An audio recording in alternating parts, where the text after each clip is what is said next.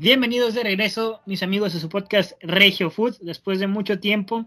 ¿Hace cuánto que no estábamos los tres juntos? La verdad, eh, no me acuerdo, creo que el, el podcast del clásico sí estuvimos los tres, entonces, pues hace una semana que no estamos juntos los tres, ahora por fin pudimos coincidir debido a que ya desde hace mucho tiempo, este, teníamos programa, bueno, no mucho tiempo, este, el domingo en la noche, que es cuando me pongo a programar los horarios, este, ya teníamos programado el podcast de RG Food y bueno, hoy estoy aquí con Pato. Pato, ¿cómo estás?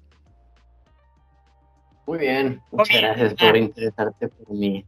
Como siempre, eh, este, perfectamente estoy. ¿Y ustedes? ¿Cómo andan? Muy bien, muy bien, este, ahí un poquito la verdad sí me he sentido muy mal, este, digamos que el clima de Monterrey no es muy favorable para mí, sobre todo su contaminación y su tierra, entonces yo padezco de tabique desviado y con la tierra y el polvo pues eh, me congestiono mucho y eso hace que me dé sin entonces estoy grabando este podcast con un poco dolor de cabeza, algo de fiebre, pero bueno, ahí por si me ven dispersos, como en el podcast de clásico que dije nombres que nada que ver este con, con, equipos que tampoco tienen nada que ver, pues bueno, ya saben por qué, no me siento todo bien, pero bueno, aquí el pente cañón. También estamos con un descansado y viajadote, Javier. Javier, ¿cómo estás? Buenas tardes, buenas tardes, ¿cómo están? Ya, pues, después de una semana de, ausencia ya vuelvo a estar aquí. Regresando de, de, su viaje, ¿cómo te trató Jalisco? Cuéntanos, un poquito ya para después entrar de lleno con el fútbol muy, muy bonito estado, eh, Jalisco, muy bonita ciudad, la ciudad de Guadalajara. Tiene unos paisajes bellísimos, este, en los pueblitos mágicos, como aquí le decimos en, Monterrey. tiene unos este, vistas increíbles y lo que más me gustó fue la comida, no, no, no, espléndida, no, riquísima, ¿eh? Pueblitos mágicos que porque desaparece gente. Pero bueno, vamos con Ahora sí, de lleno con el tema de fútbol, como ya es costumbre, muchachos, y ya saben ustedes, seguidores de este podcast, que muchas gracias por el apoyo. Hemos llegado cada vez ya a más personas. Iniciamos con el conjunto Monterrey y la primera nota que tenemos para iniciar es que Rayado se queda sin Joel Campbell. Joel Campbell este, venía siendo titular con su selección. Eh, lamentablemente presentó una fractura grado 3 en un ligamento, ahorita no recuerdo bien, no noté por ahí este, exactamente cuál es la lesión, pero bueno, lo importante es que Joel Campbell no va a poder estar ni reportar con el Monterrey por lo menos un mes. Este, bueno, ya viene de regreso con Monterrey para reportar porque no puede estar con su selección, pero va a estar aquí este, intentando recuperarse su lesión, tratándose aquí en la ciudad, pero no puede reportar con el conjunto de Monterrey dentro del campo. La pregunta aquí es, ¿qué cambios haces con el Monterrey debido a la ausencia de Joel Campbell, porque si bien Joel Campbell este, no venía siendo titular, sí venía haciendo un cambio muy importante sobre el juego del Vasco Aguirre este, en el campo. Cuando Monterrey se tiraba muy para atrás o cuando Monterrey no hallaba la manera de conducir el balón, el cambio común que se hacía era o bien se casa Maxi o bien se casa Duban y entra Joel Campbell, que es esta persona que te retira el balón, abre espacios y cede para el delantero, ¿no? En este caso, ahora sin Joel Campbell, ¿qué cambios puedes hacer? ¿Entras de lleno con Dubán o entras de lleno con Maxi? ¿O simplemente te guardas esos dos para después, analizando ya la, manera en que se para el plantel rival, este, ves si metes a Maxi o a Dubán o metes a los dos? Esa es la pregunta que yo quisiera hacerles y inicio contigo, Pato. ¿Tú cómo plantearías un equipo Monterrey? Bueno, después vamos eh, de frente a León. Ahora, ¿cómo plantearías el equipo Monterrey un mes sin, sin Joel Campbell? Lo que tuvo Joel fue un esguince grado 3, algo muy severo en el tobillo.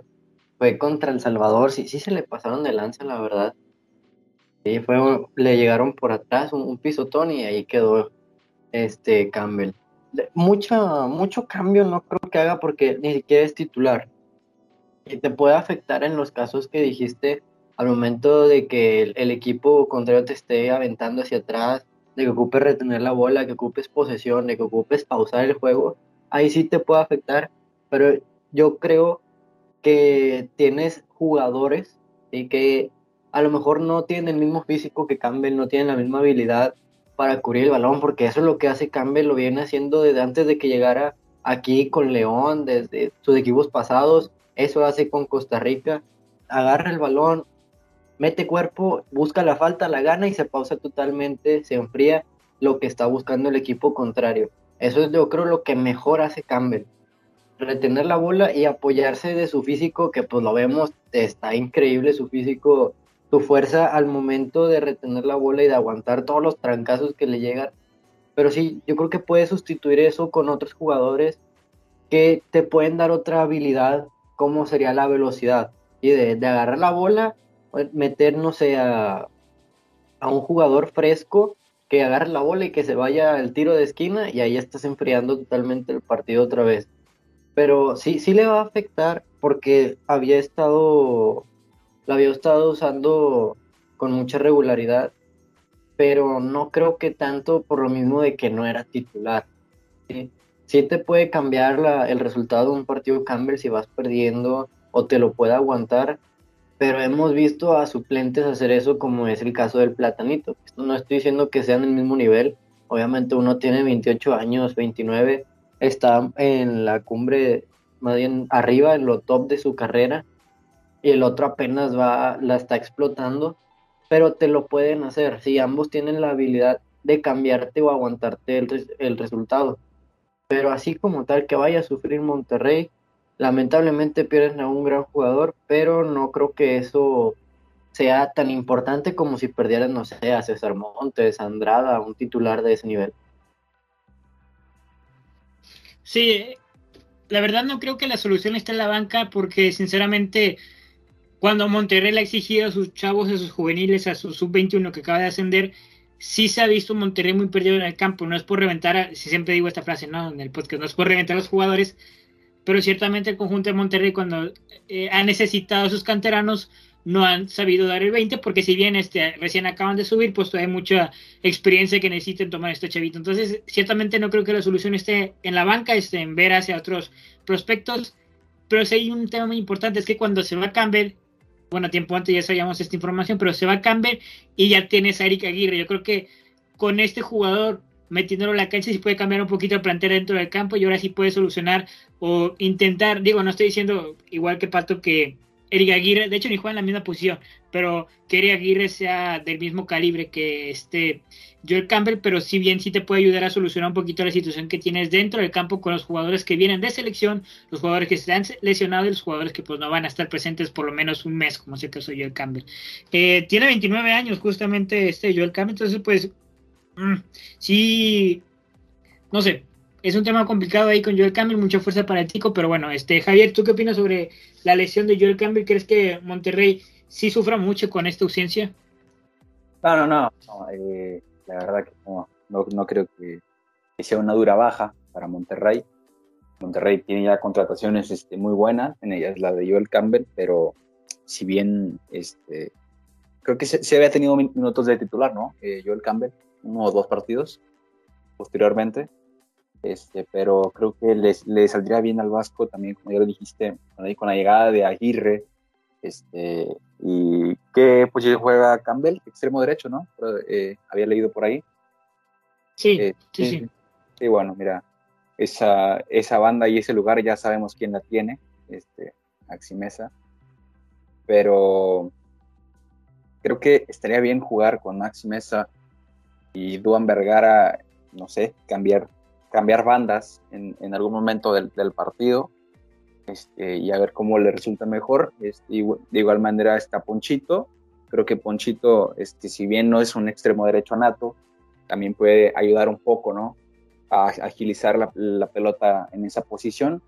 Este, se me viene también a la mente, pues sí, cambiar un poco más el sistema táctico de, del Vasco Aguirre, sabiendo que se le acaban las opciones, hablando de Maxi Mesa, no, no sé muy bien si tenga muchos, muchas opciones en el banquillo para darle refresco a Maxi Mesa ya en un segundo tiempo, hazle minutos 70, 80.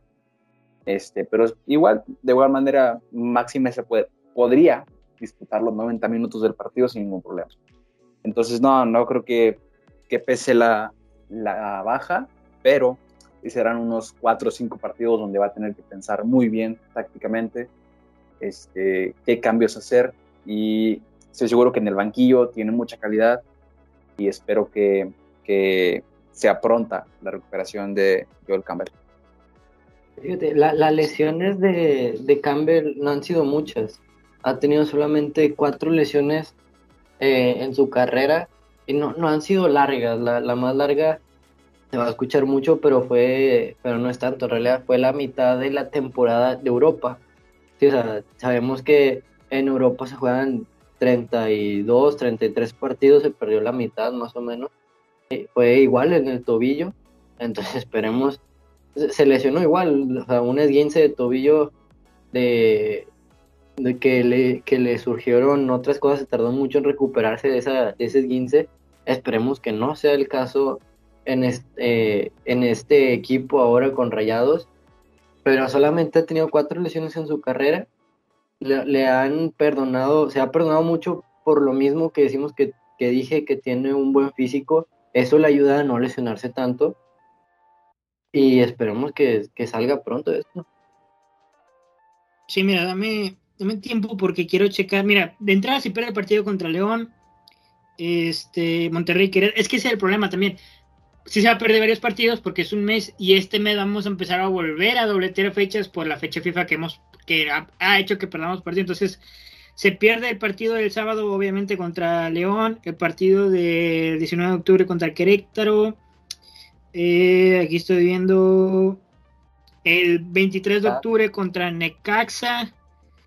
Eh, ¿Qué más tenemos? El partido con CACAF, ese, es importante, se pierde con CACAF contra América, que pues vamos a ver ya ese tema, si Monterrey va, y mete su carne, o bueno, toda su carne contra en liga, o te esperas a meterla en Conca. Este, también se perdería el partido contra Atlético San Luis, que suena fácil, pero ya hemos visto que Atlético San Luis es este rival que también ya te puede jugar al balón con, con las contrataciones que ha tenido. Y a ver, pues esos son los partidos que se vienen para Monterrey, Monterrey América también el sábado 6 de noviembre. creo que ya para noviembre vamos a tener noticias de un Joel Campbell que ya está empezando a entrenar en, en el campo, ¿no? O que ya se está recuperando, si es que la información trasciende como la están dando en esta hora. En esta hora, en su momento están dando, información de que es por lo menos un mes que va a estar fuera, que es una lesión de tercer grado, ya lo dijo este Pato, y un esguince. Entonces, se habla de que por lo menos un mes. Y si seguimos con esta información, por lo menos espero yo que para noviembre, este, pues ya se pueda recuperar un poquito de cambio. Ya después del 6 de noviembre, del 6 de noviembre viene otra fecha FIFA entonces, pues bueno, ya veremos cómo transcurre el futuro de Monterrey sin Joel Campbell y, qué tanta falta le hizo o no al conjunto de Monterrey. Ahora, e, esta es otra de las preguntas que traía para el podcast. Si bien yo sé que mucha gente me va a decir, es que no es pretexto, Monterrey tiene un equipo vasto, muchos de sus jugadores vienen de selecciones, el caso de Stefan Medina, César Montes, este, Jesús Gallardo, Charlie Rodríguez, este, la mayoría, bueno, Celso no fue, gracias a Dios, porque estaba lesionado y se está recuperando. Este, la mayoría de esos jugadores son jugadores de selección. Si tú escuchas esto, dices, ah, qué bien, Monterrey tiene jugadores de selección, sí, pero también la mayoría de su plantel es, llevado a, es llamada a su selección. Entonces, metes de lleno toda tu plantilla para la liga o te esperas a después de la Conca porque Monterrey sí o sí no es pregunta, no es que la afición esté dudando, Monterrey sí o sí tiene que ganar la Conca. La Conca es un título para rayados. En, la institución de Monterrey como, no es como en otras que se desprecia la Conca y mete su platilla B, no. En Monterrey se mete al equipo titular para ganar la Conca Champions. Y ahora aquí va mi pregunta. ¿Te esperas un poco? Porque muchos jugadores vienen de selección y algunos van a venir ese con, pues, eh, ¿cómo se le llama esto? estrés muscular por este el calendario tan apretado y sobre todo la continuidad de partidos o los guardas un poquito, o sea, no estoy diciendo que lo guardes todos los partidos que vienen, sino uno que otro partido y ya después los metes de lleno este, a la Coca Champions. Los escucho. Ahí. el Monterrey viene, o sea, todavía quedan tres partidos hasta la final de la Conca. O sea, es una semana y media si se van a jugar como antes de que fuera fecha FIFA, entre semana, fecha doble. Va a tener rayados cuatro, dos fechas dobles, o sea, va a jugar el sábado, domingo, luego otra vez el, el miércoles, otra vez el sábado, domingo, y de nuevo el jueves contra América. Entonces, yo creo, a cómo está jugando los jugadores de Rayados en México, hablando solamente en México. Por ejemplo, César Montes se va a perder esta fecha que viene contra. ¿Contra quién? Contra El Salvador. Creo que es que juega México. Se la va a perder por, por acumulación de amarillas. Entonces ahí ya no va a jugar. Puede estar para León. Igual Funes Mori, si no es titular, ha tenido pocos minutos. Creo que en el partido pasado tuvo 15 minutos. Entonces, si no viene de titular, también puede jugar. Igual Charlie no está teniendo mucha titularidad, puede jugar. Héctor Moreno tuvo titularidad en el pasado, yo creo que va a tener contra El Salvador este, que jugar. Entonces yo creo que ahí sí lo puedes calmar. En cuestión de los extranjeros, por ejemplo, Estefan Medina sí está teniendo muchas oportunidades con Colombia. Jugaron este pasado contra Brasil y, ahí fue titular los 90 minutos, los 90 y tantos que jugaron. Igual Sebastián Vegas está haciendo titularazo en, en Chile. Entonces yo creo que eso sí lo vas a tener que esperar contra León. Sí, pero ahí viene Querétaro.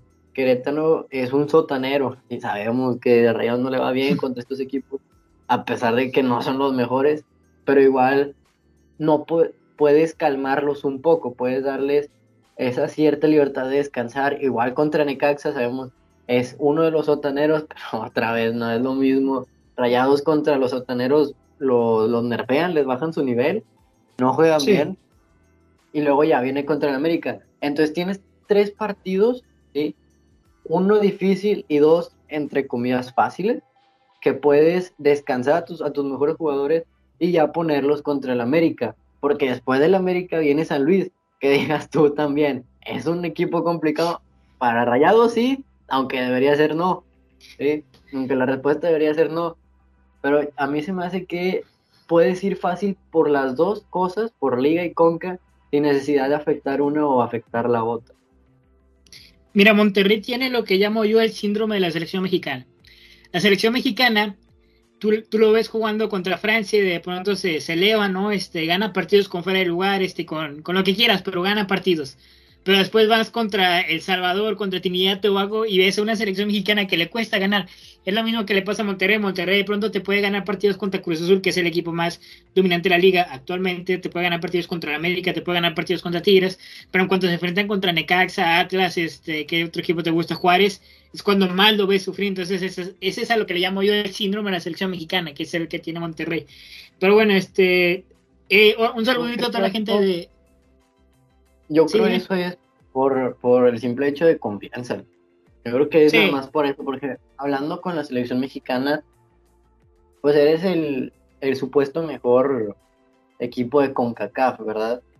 Supuesto, porque ya vimos que contra Estados Unidos nos están metiendo una paliza siempre que jugamos contra ellos, y contra Canadá, que acaba de pasar, o sea, no, nos hicieron un hijo ahí no metieron gol, pero nos hicieron un hijo. Alfonso Davis estuvo haciendo lo que quiso cuando quiso y en el momento que quiso.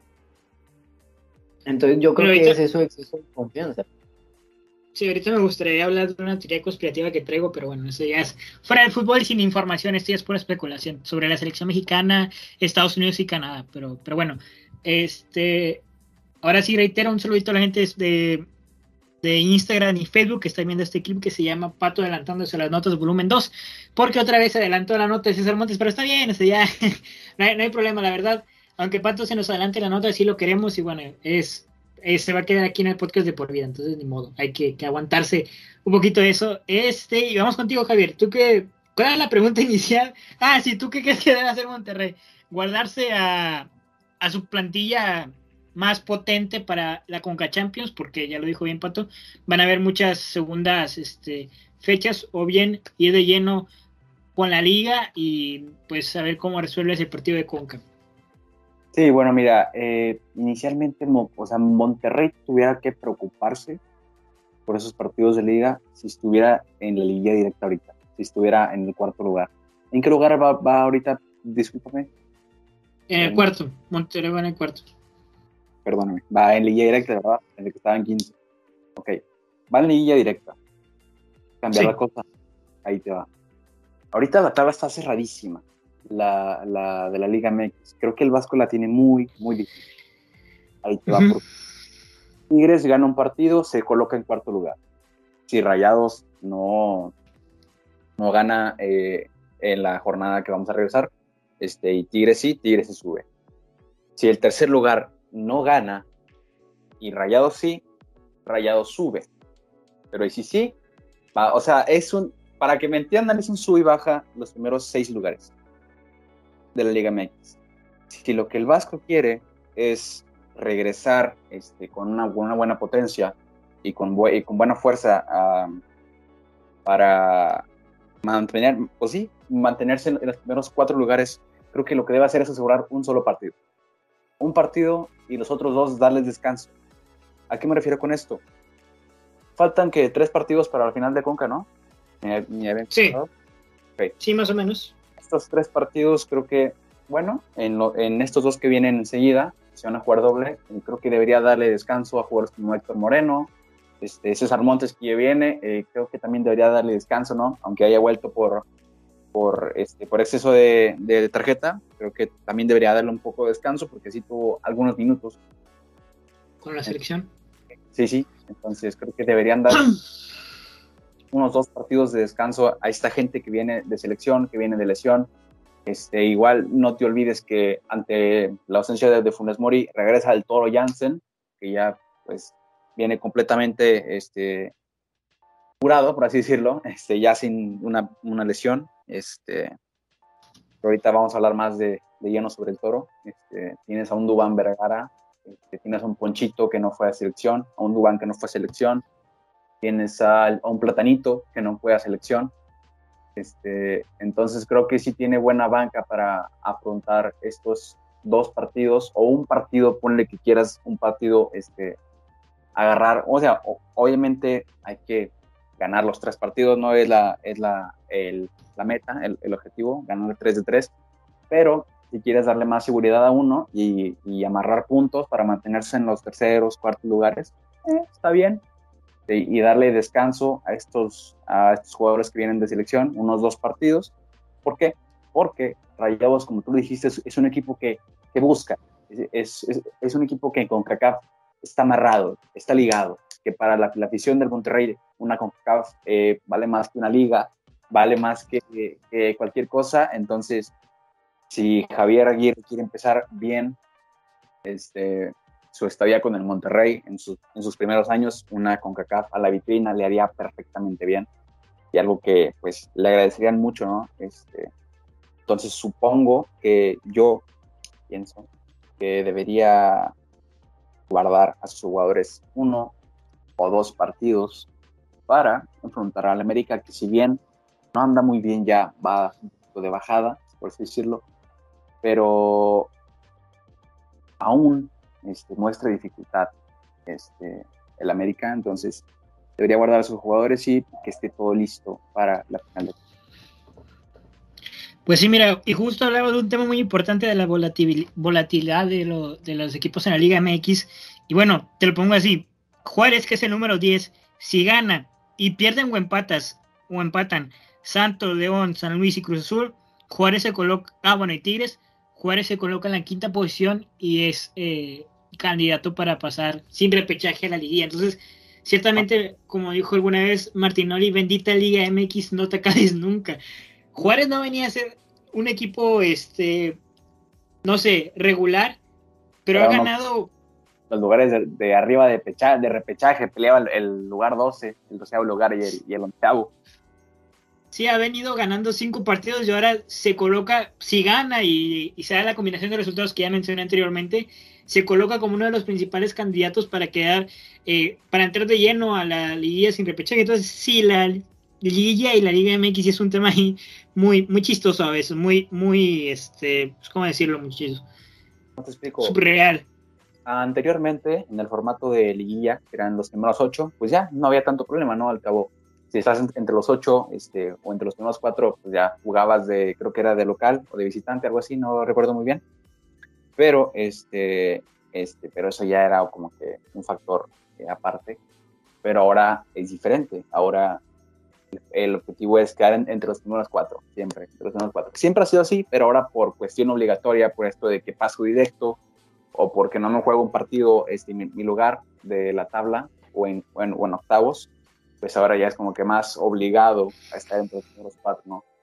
Entonces creo que sí, debería tomarse unos tres o seis puntos el Vasco Aguirre, ¿no? Para ir amarrando posiciones de que, hey, si quieres está bien, no subo a segundo o a primero, pero me mantengo en tercero, en cuarto, háblese también de un quinto, digo también, no es como que falten dos jornadas para que se acabe el torneo, ¿no? Faltan unas que siete, este, si, mal no, no, me equivoco. Este, Sí, ya vamos de cara a la mitad del torneo, entonces sí. Más, pone que un- vamos en un 70, no sé si faltan varios, no varios, sino aún algunos partidos para ir cerrando la, la, la, Ah, la temporada, pues. Ah, Igual. siete- sí, cinco partidos. Ah, faltan cinco ¿Cuántos? partidos. Cierto, cierto. Cinco cierto. partidos. Es jornados, sí, es cierto, cierto. Una, una disculpa, este, me equivoqué. Pero este, sí, entonces quedan cinco partidos, de esos cinco partidos, dale descanso a dos, es- si bien son seis puntos muy buenos para cualquier equipo de esta liga, pues necesariamente tienes que dar descanso, güey.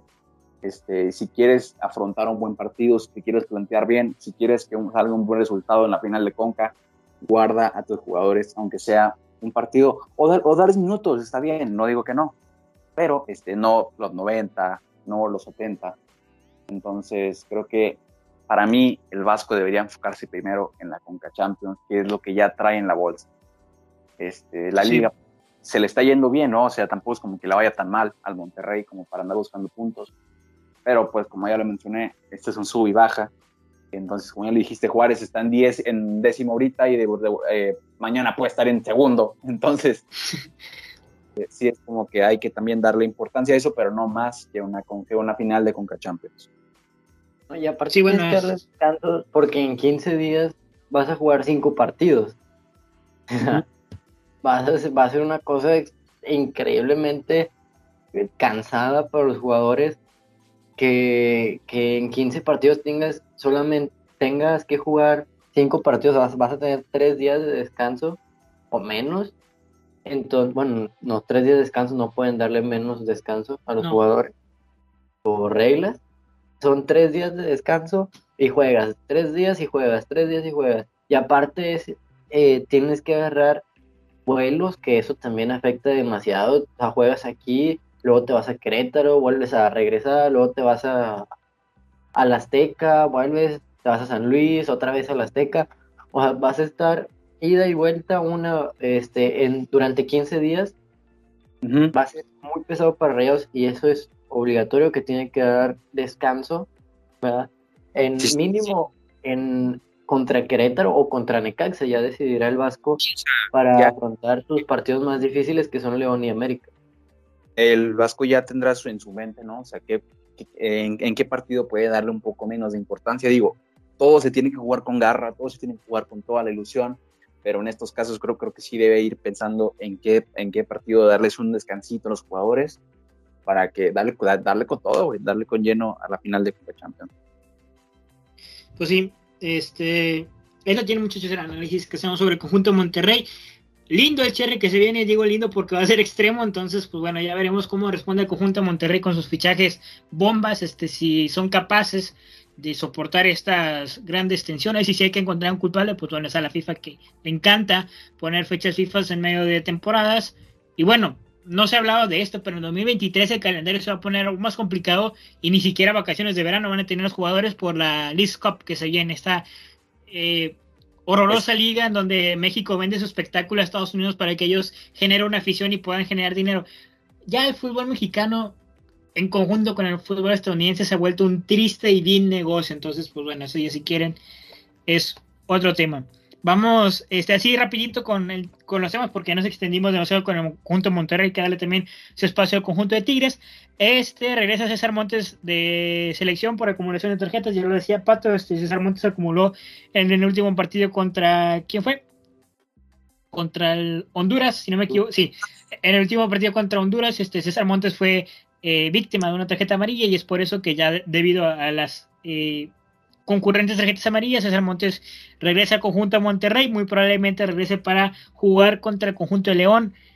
Y pues bueno, esa es la información que se tiene sobre César Montes. Sí, el Toro y Dubán Vergara ya están de. Bueno, Dubán nunca estuvo lesionado, ¿verdad? Pero el Toro ya está de regreso, más que, que de regreso, pues, en un partido de práctica que tuvo en Monterrey justo entre semana, una interescuadra contra el equipo de Rayados, es decir, Rayad y un 2, porque es muy difícil, ¿no? Para la gente habla de noticieros en la radio y en el en podcast hablar de este conjunto de, rayados sin confundirlo con el Monterrey. Entonces, bueno, ahí, eh, pues no sé, es, es, difícil. Este, bueno, Monterrey tuvo una interescuadra con rayados y el conjunto de Monterrey ganó por, no sé, 6-0, este no recuerdo ahorita el número, en donde se le vio muy bien al Toro y a Dubán Vergara. Eh, se dice que ambos anotaron dos goles, entonces pues bueno, es una buena noticia. También es una interescuadra, ¿no? Contra Rayados, no es que jugarán contra el Real Madrid. pero bueno, es un buen resultado. Habla bien de que el Toro ya esté regresando al campo, está anotando goles y siento que le va a dar confianza en el campo. Es interesante ver cómo ya se empiezan a, recuperar algunos jugadores. Y bueno, ya si quieren, al final este, regresamos con el tema Rogelio Funemori, que traigo ahí un tema muy interesante con esto, la afición capitalina que lo odia por ser regiomontano, creo yo, y cómo los medios capitalinos y nacionales, eh, las notas pues pudieran ser la selección mexicana ganó y se convierten en con abucheos y la Funes Mori la selección mexicana ganó. Entonces saben cómo es el negocio de vender y saben cómo vender las notas. Pero bueno, Vamos a pasar con el conjunto de Tigres, muchachos. Y es que, bueno, ¿lo quieren dar ustedes o lo doy yo? Cualquiera de los dos, este, por mí no hay problema.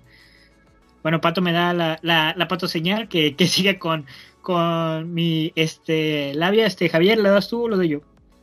como quieras, este, como tú gustes. Si quieres, la doy yo. No pasa nada. Adelante. Bueno, miren, ahí les va.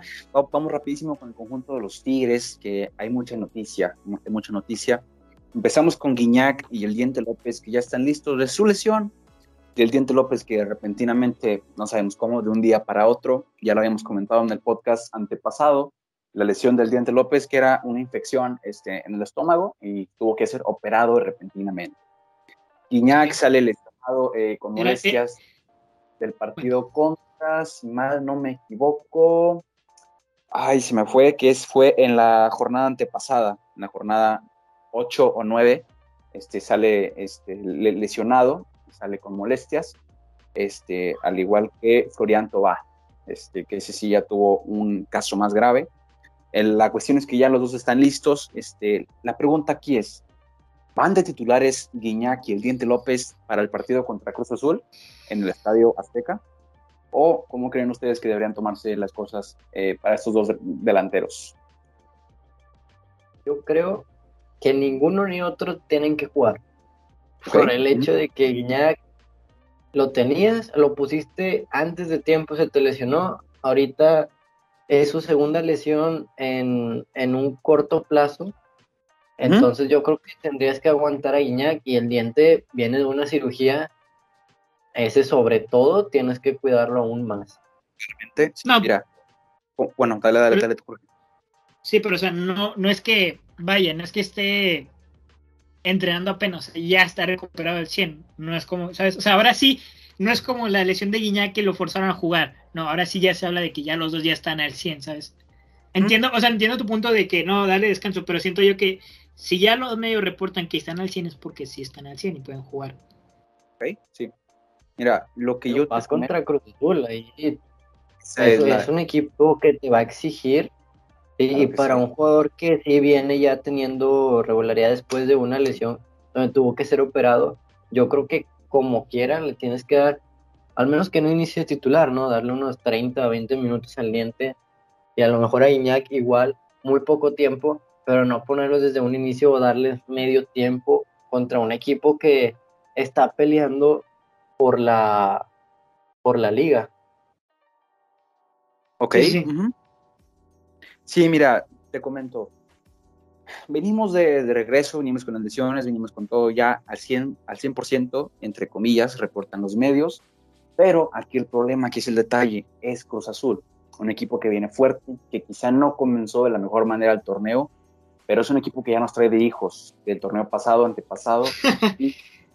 este, tres encuentros, creo que no se ha ganado ninguno, o creo que sí, eh, pero en, en, el cual Diente López marcó un gol este, pero aún así no me confío del todo porque sabes que tanto como Tigres como Cruz Azul ocupan puntos en los dos, porque como ya lo comentábamos, es un sube y baja, entonces Cruz Azul no recuerdo muy bien en qué posición está ahorita, pero no está entre los primeros seis lugares, entonces este, unos puntos que le hacen mucha falta al Cruz Azul y unos puntos que también le harían demasiado este, daño a, a los primeros cuatro para Tigres. Este, que suba eh, en la posición de la tabla. Entonces, sabes que es un equipo que te va a exigir, que va a ser un partido cerrado, que va a ser uno muy importante de la liga, de los más atractivos en la jornada, obviamente. Este, dos equipos súper potentes en esta liga. Este, entonces creo que sí, Tigres va a ocupar de su mejor plantilla. Lamentablemente, yo pienso que Iñak y Diente deben tener minutos, claro que sí, pero este, no, no los 90 o entrar de recambio.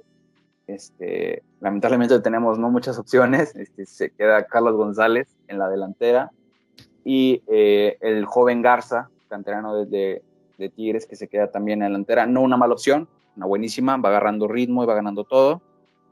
Pero, este, como quiera, aún así, todo, todo, todo, todo este, dependerá de estos dos hombres si entran en el campo, que apoyarán muchísimo a la, al ataque, ya, ya sea Iñaco, sea el Diente López, yo, yo creo que sí deben tener minutos, no darles descanso todo el partido, no.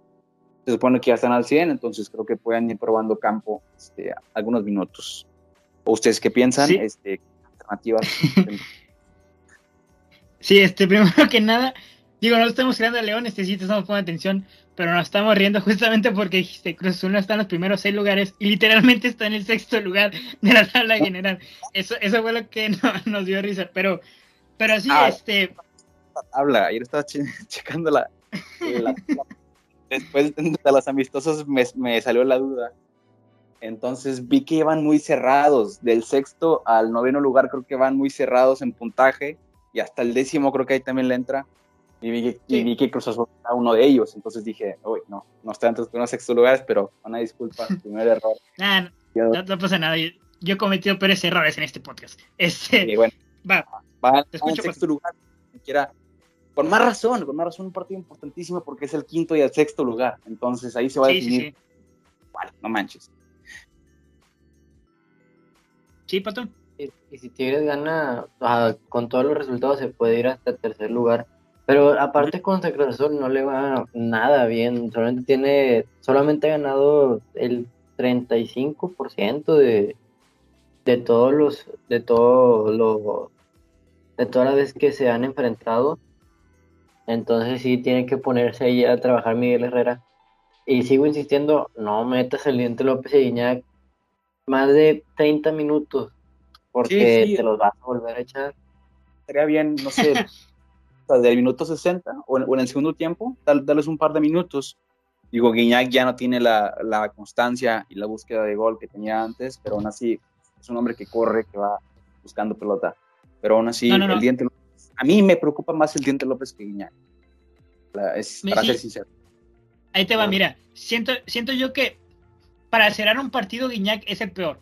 O sea, no, no, no, o sea, a ver, no, no me malinterpreten, sino el peor para cerrar el partido porque Guiñac ya no tiene velocidad. Ahí sí difiero un poquito contigo. Guiñac se ha convertido en este jugador que se queda eh, por encima del área, del área rival este, y se queda pues arriba, ¿no? Esperando algún balón. Entonces, puedes meter a Guiñac de principio, pero que no termine el partido. Y el cambio para cerrar el partido sería el Diente López que te da un desborde este, y pues puede lograr un buen, un interesante contraataque, ¿no? Esa sería yo la propuesta que haría con el conjunto de Tigres. o, o, bien, este, no sé, es que sería interesante la dupla Leo y, y, Diente, ¿no? De cara al final de un partido, esté cerrando el partido. Esa es otra, ¿cómo se llama? Otra opción. Eh, Leo sabemos que, bueno, es, ese tema ya un poquito más, vamos para allá, pero este, de una vez, este, documento, Leo no, tiene muchos minutos de titular y creo que también le vendría bien que entre de segundo tiempo junto con el Diente López y que pues de, primer tiempo entre Iñak este, y que lo acompañe Carlos González, que te gusta también este, junto con Juan Pablo Vigón en la media cancha. ¿Qué diferencia? Pues qué diferencia, Pato, o sea, él dijo, más adelante vamos a hablar de eso y no tocó el tema de lleno, pero bueno, nomás no, digo, yo nomás aquí haciendo apuntes, este, pero bueno, eh, sí, eh, de cara al, al torneo que se le viene al Tigres, al cierre del torneo, yo creo que sí.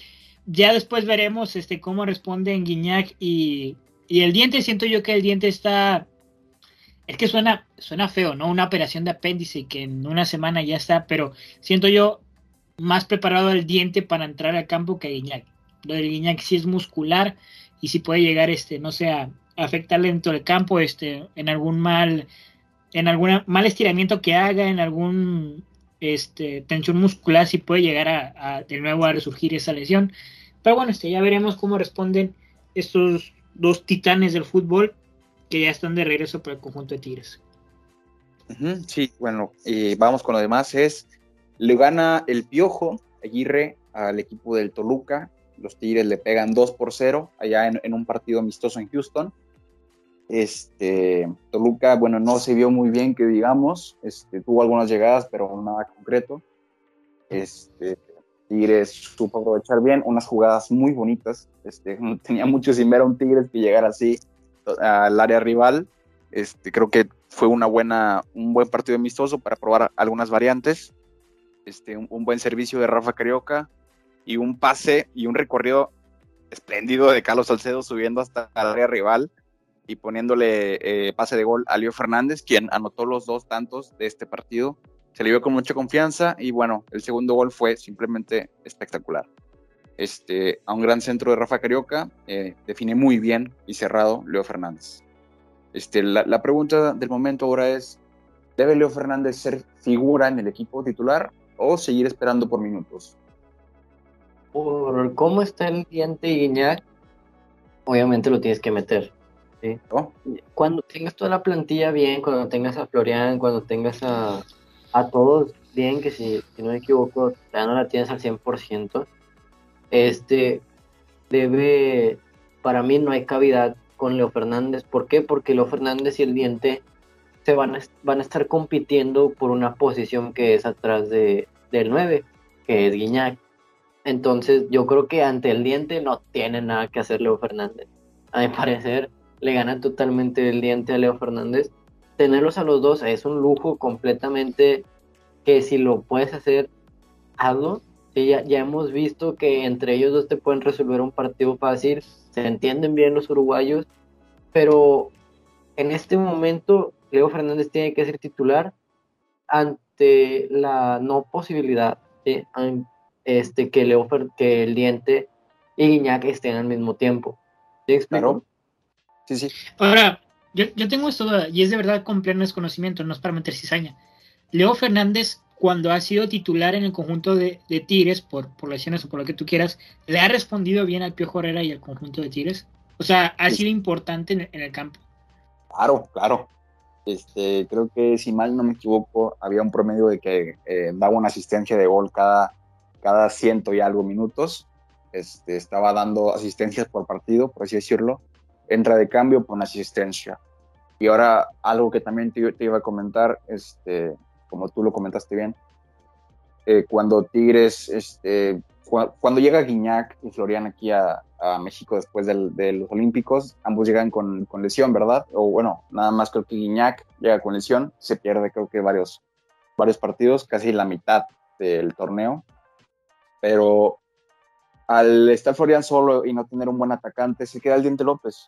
El Diente López de, lleno, el Diente López y ante la falta de un 9, este, se queda, pues como ya mencioné, Nico el Diente López, pero le dan chance también a Leo Fernández de jugar desde inicio y saliendo en el minuto 50, 60, dándole minutos y fue una espléndida este, de, de goles que hacían estos dos juntos, porque juntos se entienden maravillosamente.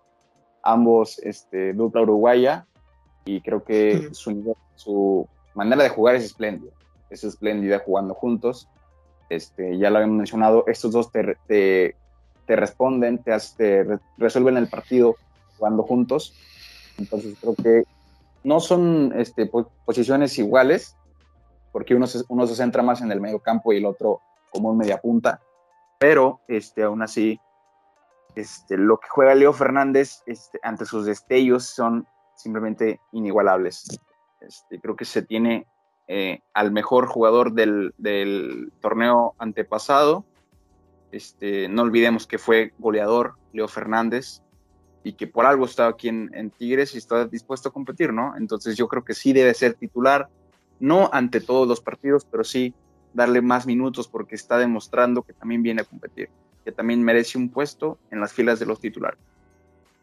Sí, es el torneo antepasado porque el pasado estuvo con el Tuca y tampoco fue titular, pero en el antepasado, si no me equivoco, creo que sí fue cuando estuvo con Toluca y ahí sí fue goleador. que esto también, también es interesante cómo Toluca este, tiene siempre a, sus delanteros como eh, ahí dentro de la lista de goleadores, ¿no? Eh, actualmente es Alexis Canelo. Bueno, ya no, pero era Alexis Canelo el que estaba ahí liderando la lista de.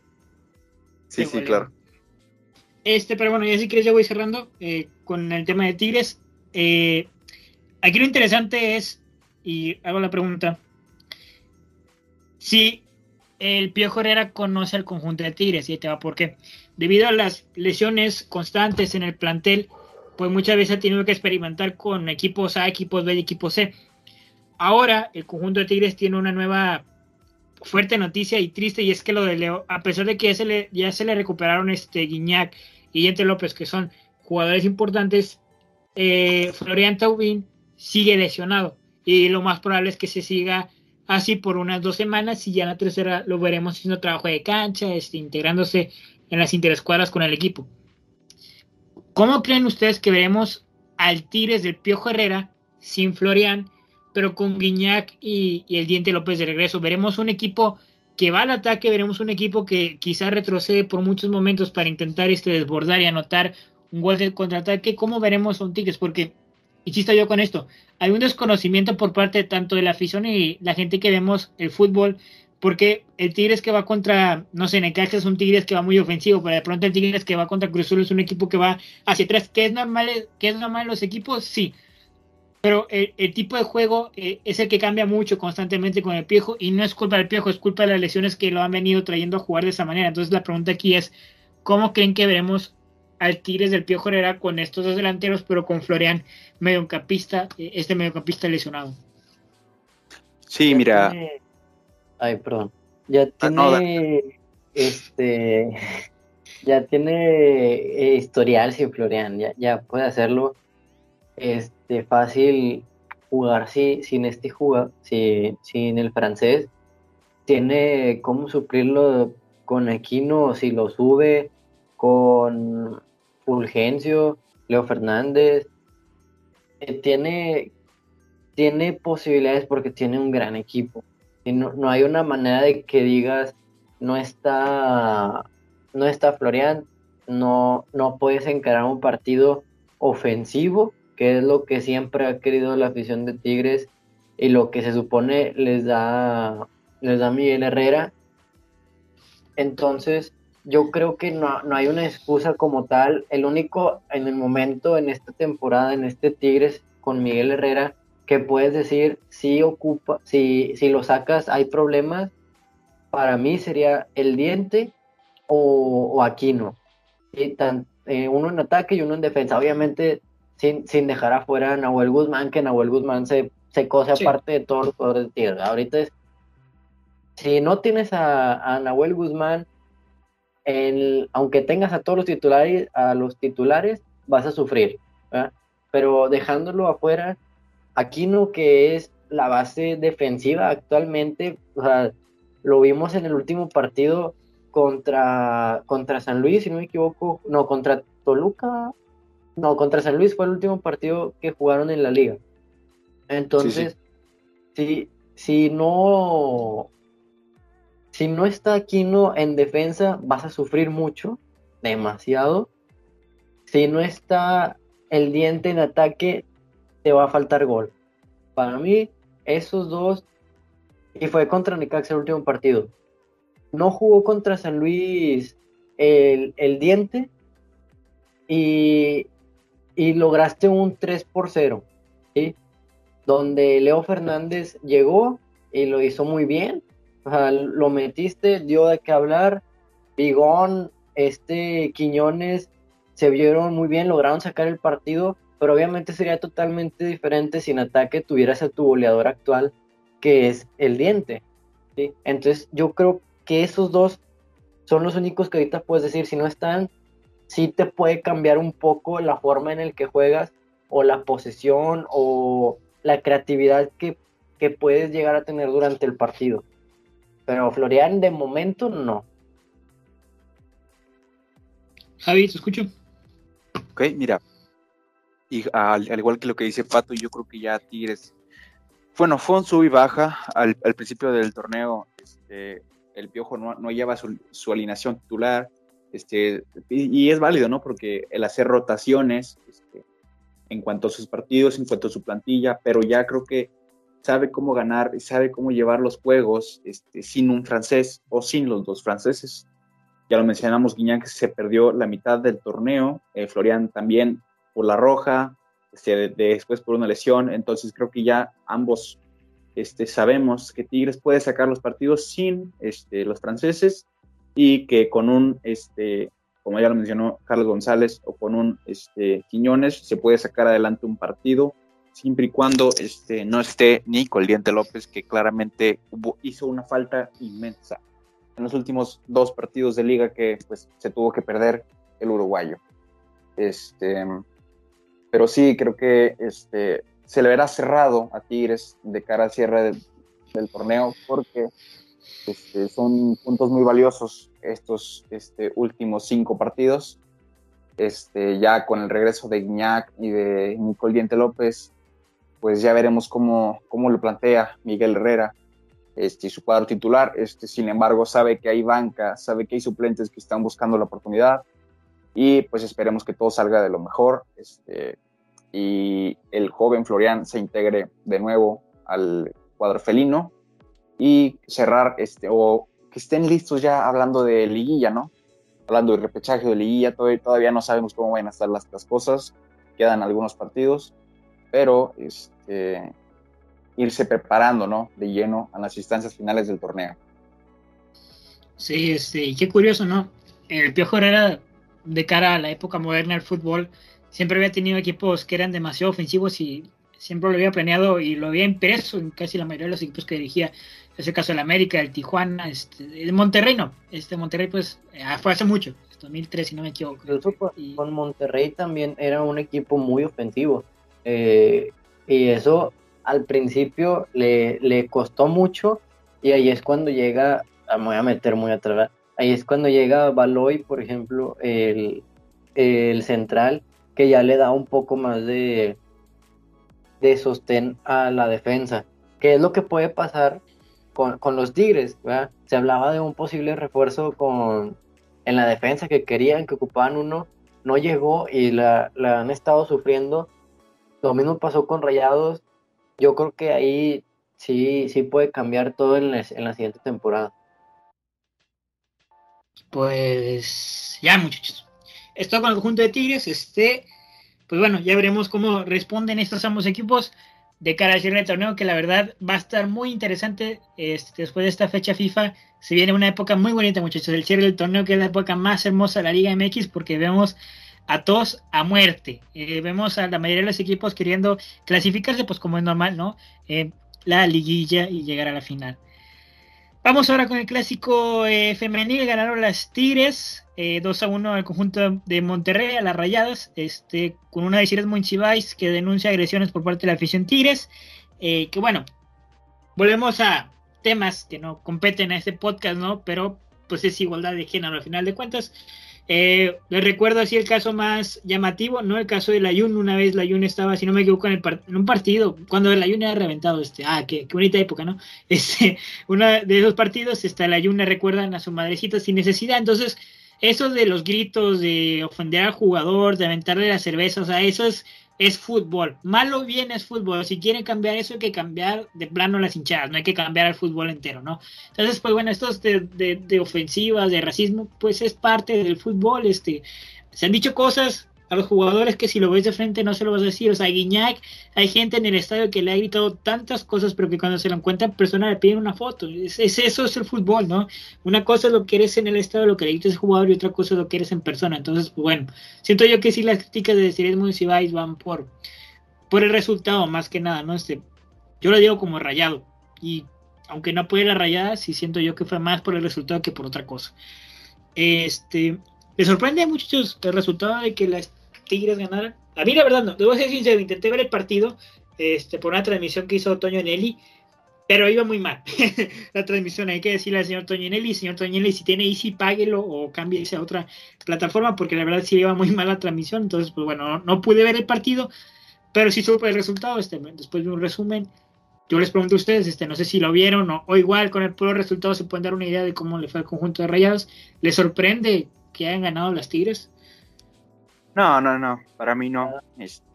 era un resultado que ya se, venía a venir.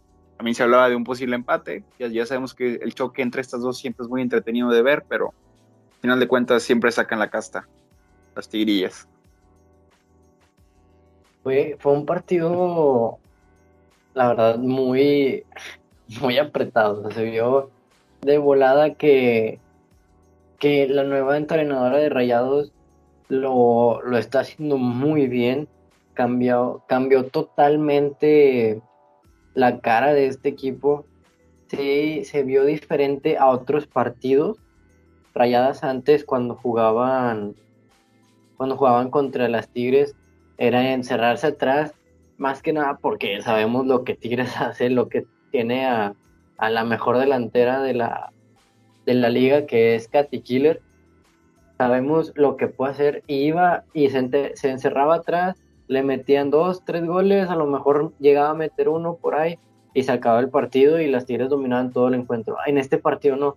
En este partido sí se vio, sí corrió con, con mucha fortuna las Tigres, eh, al encontrarse los goles, estuvieron muy bien las jugadoras posicionadas. En el segundo gol, por ejemplo, un tiro de esquina, pega en el poste y, está muy bien colocada la jugadora de Tigres nada más para empujarla, siguió muy bien el balón. En el, gol de Rayadas, igual un, toque de fortuna y de despiste de las Tigres en un tiro de esquina, sacan el balón las Tigres, una jugadora se queda en el poste, habilita todas, le cae el, balón y termina metiendo el empate eh, el conjunto de Rayados. Pero digo que se vio diferente Rayados porque lo que hizo, lo que hizo fue algo que nunca había visto en este clásico femenil, que es quitarle el balón a las Tigres y ser mejor que ellas. Porque yo, yo me sorprendí. Yo me esperaba otro clásico como en los anteriores, donde dominaba completamente Tigres y no se vio así. ¿sí? No se vio dominador Tigres, lo cual sorprendió a todos. Esperaban un resultado mejor porque estuvo llegando muchos rayados, no concretado ninguno. La portera que tiene, que tiene Tigres es espectacular y no sé dónde la sacaron, no sé de dónde es, dónde nació, cómo se llame, la verdad. Eh, lo, siento por no saber el nombre, pero es una cosa espectacular lo que, lo que hace, todo lo que para. Quedaron 2-1, pero yo creo fue más fue más rayados que Tigres en este partido, yo creo por primera vez en todo lo que se han enfrentado. Sí, claro. Sí, ya después, después de que llegue esa entrenadora mujer, este, supliendo a, ¿cómo se llamaba la anterior? ¿Era Becerra o algo así? no lo quiero ni mencionar, es malísimo, es malísimo. Sí, este, ya, bueno, ya después de que se va, sí se le vio una nueva cara al conjunto de Monterrey. Este, tanto en el clásico también vi muchas eh, reseñas, ¿no? Este, que sí se le vio muy bien al conjunto de Monterrey, y en parado, que si no fuera por el resultado creerías que Monterrey superior a Tigres. Pero bueno, Tigres es Tigres, ¿no? Es el, la líder de, de la Liga Femenina. Entonces, pues bueno, muy bien por las Tigres, muy bien hecho por el conjunto de Monterrey, no perdieron mal, perdieron jugando bien y pues bueno, ya veremos cómo les va de cara. Esta ¿Te es parece? final adelantada. Pues mira, vamos con la tabla general. En primer lugar están las Tigres, este con 39, no, con 39, no, con 36 puntos, seguida de, las Rayadas con 29, las Chivas que aunque el fútbol está aquí en el norte, las Chivas nunca faltan, ¿no? Este, están en el lugar 28, Santos 24, América 24, eh, Atlas con 21, Cholos con 18 y Pumas con 15. Hasta el momento, en la jornada 12, esa sería la liguilla. Ya después, pues bueno, veremos si Cruz Azul, que también está igualado con los puntos con Pumas, logra entrar a la liguilla. Este, Necaxa todavía también tiene posibilidades, Toluca, y bueno, ya los demás, eh, pues son equipos que la verdad no tiene la posibilidad de llegar a la liguilla. Este. La portera de, las Tigres es esta, es Santiago, se pide Santiago, Aurora Santiago. Eh, la director técnico, el director técnico de las Tigres es Roberto Medina y de las Rayadas es Eva Espejo. Sí, de hecho venía de Pumas, si no me equivoco, la, la, directora técnica de, de, Rayados, si, si no me equivoco. de Pachuca. ¿De Pachuca? Sí, viene de Pachuca. qué bien, este, qué bueno por la directora técnica, este, la verdad sí se le ha visto un cambio tanto en la mentalidad como en el juego. Y justamente hace poquito el Edmond Cibáez recibió un premio por ser la primera jugador, la primera jugadora en la historia de la Liga MX a anotar 100 goles en una institución. Y pues bueno, felicidades, este, bien por el conjunto de Monterrey, felicidades a la directora técnica y bueno, ya veremos cómo. Ah, bueno, y felicidades al conjunto de Tigres, que al final de cuentas ellos resultaron ganadores del clásico, ¿no? Felicidades también al, al conjunto de Tigres, pero lo de Monterrey también es notable, ¿no? Como se quita un poquito, poquito esa maternidad a pesar del resultado, pero sigue siendo, bueno, pues hija todavía de, las Tigres, por lo menos esta temporada. Ahora vamos con el fútbol nacional e internacional, muchachos. Esta nota me duele como nunca en el alma. Que hay Italia, la Italia que tanto hemos apoyado en este podcast, que yo alguna vez le dije aquí en estos micrófonos que iba a quedar campeona de la Europa League, y así fue, pues bueno, ahora ha quedado eliminada, bueno, perdió contra el conjunto de España, una España que supo jugarle al, a, Italia, tanto en el parado táctico como dentro del campo. Eh, al minuto 43, ya casi al final del partido, bueno, ya iban perdiendo 1 a 0 y casi al final del, primer tiempo, Giorgio Cellini se hace molestar este, con una tarjeta roja, es sacado del campo, Italia se queda con 10. Casi inmediato después de la, de la expulsión viene el gol de, de España, en el cual se lo come eh, Donnarumma, que ya lo hablaba justo antes de iniciar el podcast con Pato, cómo es eh, hipócrita el fútbol, no hipócrita, no, como doble cara al fútbol, porque eh, Donnarumma venía siendo la estrella del conjunto de Italia por darles ese título de la, de la Eurocopa y ahora, pues bueno, se traga este gol, este segundo gol en la selección italiana y muchos lo reventaron, ¿no? Digo, yo, yo creo que es el efecto país, este, ya después hablamos de, de ese tema, este, pero bueno, eh, así es el fútbol, muchachos. Este respondió Chisea, el jugador que también en estos micrófonos me canso de decir que hay que dar un seguimiento a este chavito. Ahora sí lo dije bien, Chiesa. O dije Chisea. Ok, perdón. Respondió Chiesa, este jugador que me canso de decir que sigan en este eh, eh, en este podcast que lo sigan detenidamente. en un contraataque a velocidad, Chiesa metió velocidad, este, ya casi de entrar frente al arco se dio a su lado derecho para Pellegrini. Bueno, Pellegrini anotó el único tanto que sería para la Italia en aquella eh, semifinal contra España. Posterior a esto, este, bueno, Italia ha conseguido el tercer lugar en la UEFA National League. Bien por la selección italiana y bueno, vamos con este tema que es interesante. La Italia se ha convertido, ha llegado al primer lugar este, de los equipos invictos de las, de las elecciones. Pues Italia con 37 partidos, la máquina de Machini ha impuesto un nuevo récord de partidos invictos, seguido por España de 36, Brasil de 35, Hungría de 32, Al, Algeria de 31, Argentina de 31, eh, Francia con 30, eh, un equipo que no conozco, una selección que no conozco, y Boricos bueno, con 26, y West Germany, que creo que esto es de cuando había la Unión Soviética y Alemania del Este y del Oeste, pues bueno, con 23 partidos invictos. Ahora Italia se ha convertido en una selección con más partidos invictos, que bueno, como ya saben, aquel partido contra España perdió ese, esa longeva carrera de partidos invictos, pero bueno, ahora es la selección internacional con más partidos invictos en el mundo. Este, y justamente siguiendo con ese tema de lo ingrato que puede ser el fútbol, Francia venía de un fracaso rotundo de los Juegos Olímpicos, ¿no? Este, se hablaba mucho de que si les dio campeonitis por después del mundial, ¿no? Este, si, si había un desentimiento director técnico con los jugadores, y bueno, ahora se acaba de coronar campeona de la UEFA National League con eh, dos gol, un gol de Benzema y si no me equivoco uno de Mbappé, en donde se le vio un Benzema impresionante y bueno, Francia se le impuso 2 a 1, igual que el partido contra España e Italia. Francia se le impuso 2 a 1 a España y ahora es campeona de la UEFA National League. Este, hablando sobre el conjunto español, eh, Luis Enrique, el entrenador eh, de la selección española, había sido criticado duramente por los medios, tanto como el Chiringuito, que ya es una institución al parecer en España, este, haya sido criticado por... ¿Sí, te escucho? No, no, me, me, dio la, la... prosigue, prosigue. Este, pues sí, te das cuenta que como en España el chiringuito se, ha vuelto una institución de periodismo deportivo, este, pero es como, yo diría que es como multimedios, es, el multimedia de los regios, pero el chiringuito es nacionalmente lo que es multimedia. No sé si explique, este, pero bueno, este, se ha convertido en una institución y han sido recalcado, han recalcado esto que Luis Enrique no había llamado a ningún jugador madridista. Y recordemos que Luis Enrique viene a ser eh, despedido, en términos, por así del conjunto de, del Barcelona. Y bueno, se hablaba también de que por su pasado eh, culé, pues bueno, este no llamaba a ningún jugador de la selección eh, del Real Madrid, ¿no? Pero bueno, con estos resultados creo yo que da un golpe sobre la mesa porque Luis Enrique también eh, entendió el juego que hacían un poco los medios y decidió decir que por los resultados hablaba y bueno, llegó a la final. No la ganó, pero llegó a la final con una plantilla que tú dices, bueno, no son los nombres comúnmente que, que estés acostumbrados de la selección española, pero si bien es cierto, llegó a puestos importantes y bueno, por poco le gana a, la selección francesa. No es un partido en el cual se vieron desfavoridos, no, se vieron dos equipos muy interesantes, un partidazo.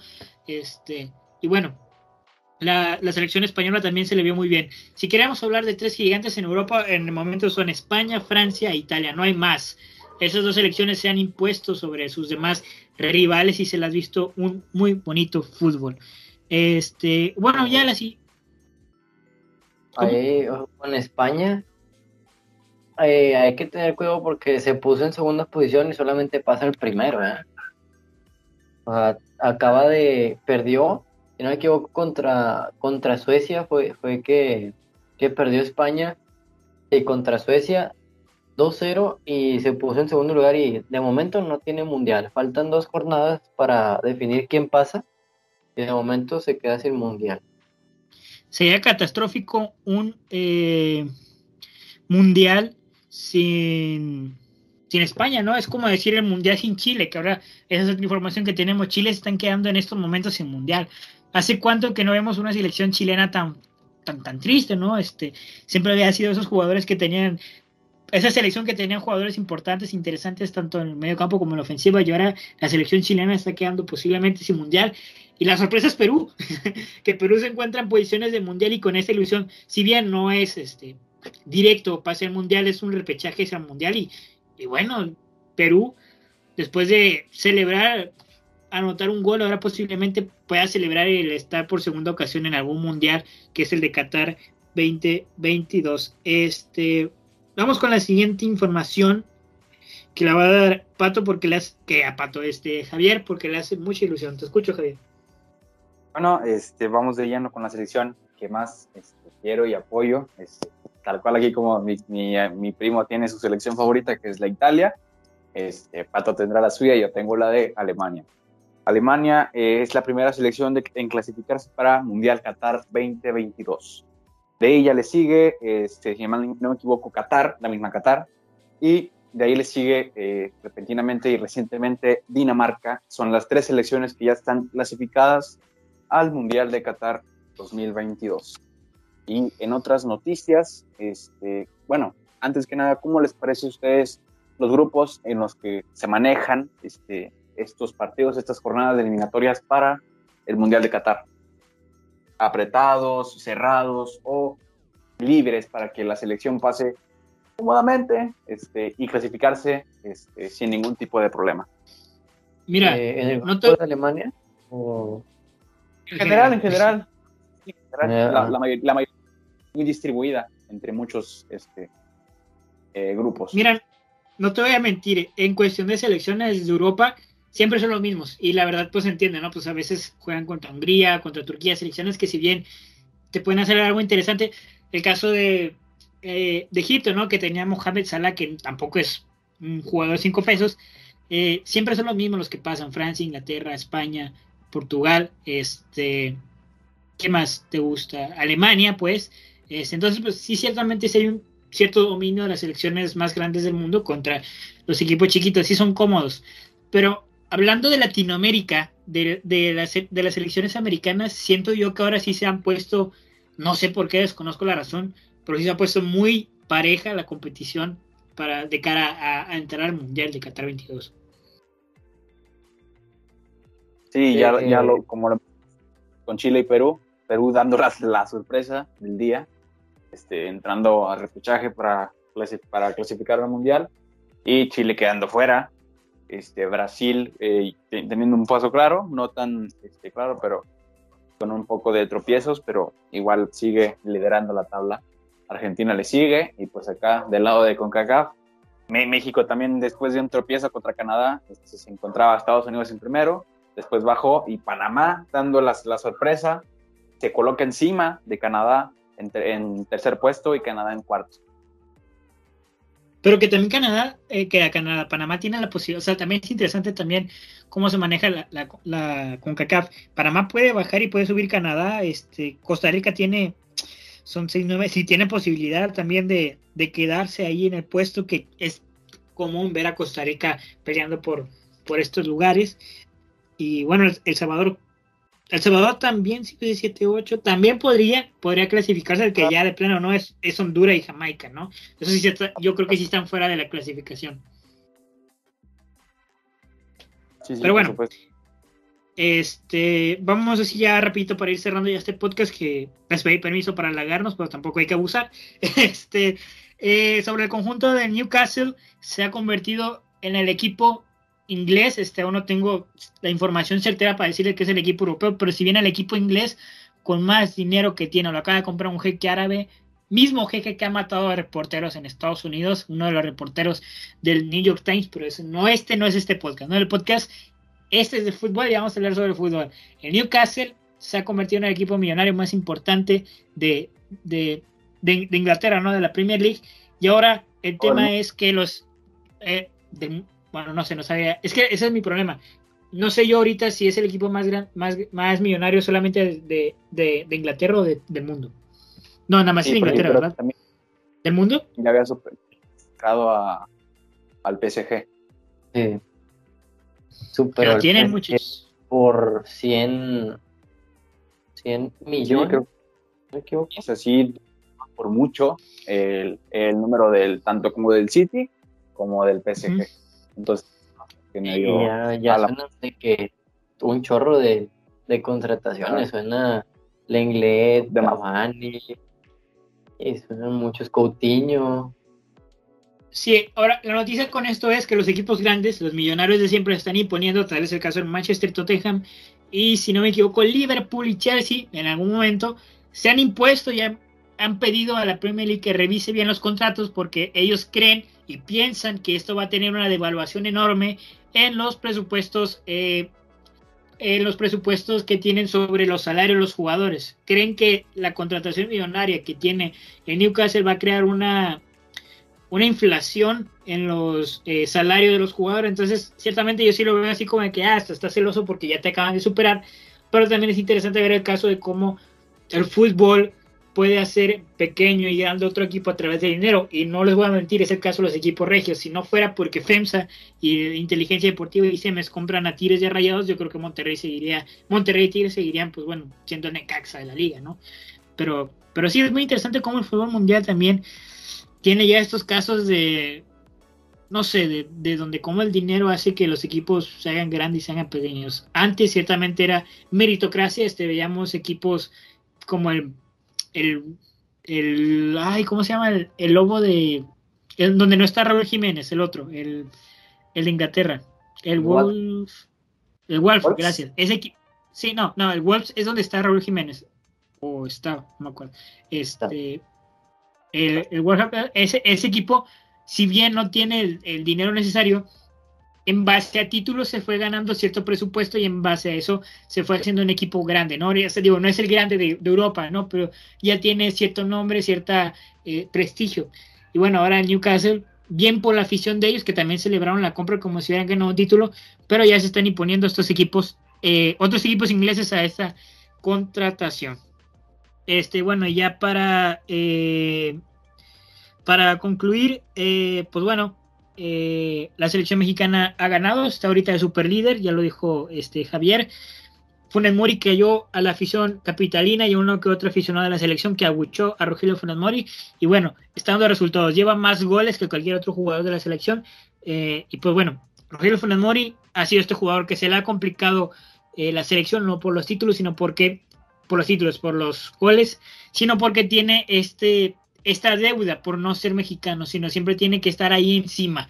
dando goles, cosa que no hace ningún otro jugador mexicano. Y, ciertamente aceptar que Funes Mori es bueno, es aceptar que el fútbol regio ahora les está dando el, fútbol a las selecciones, porque en el caso de Monterrey es el, es, el equipo que más aporta a, la selección mexicana, es el equipo que más jugadores da a la selección mexicana. Entonces, si tú aceptas que Funes Mori es bueno, es aceptar que el conjunto Monterrey le está haciendo eh, el trabajo a la selección mexicana y tiene a los mejores jugadores de la liga. Entonces sí hay un cierto recelo, siento yo, por parte de los medios capitalinos, de la afición capitalina, por no querer aceptar que ahorita Monterrey le está haciendo todo el negocio. Es eso, simplemente eso. Pero bueno, muchas gracias por estar en este podcast. Les agradecemos su sintonía y su preferencia. Pásense por todas nuestras redes sociales. Estamos en Facebook, Spotify y YouTube como Lion. Si no nos llegasen a encontrar, búsquenos como Tres Sin Razón en Spotify y YouTube. Queda Tres Sin Razón como Regio Food, perdón, se me cruzaron los cables.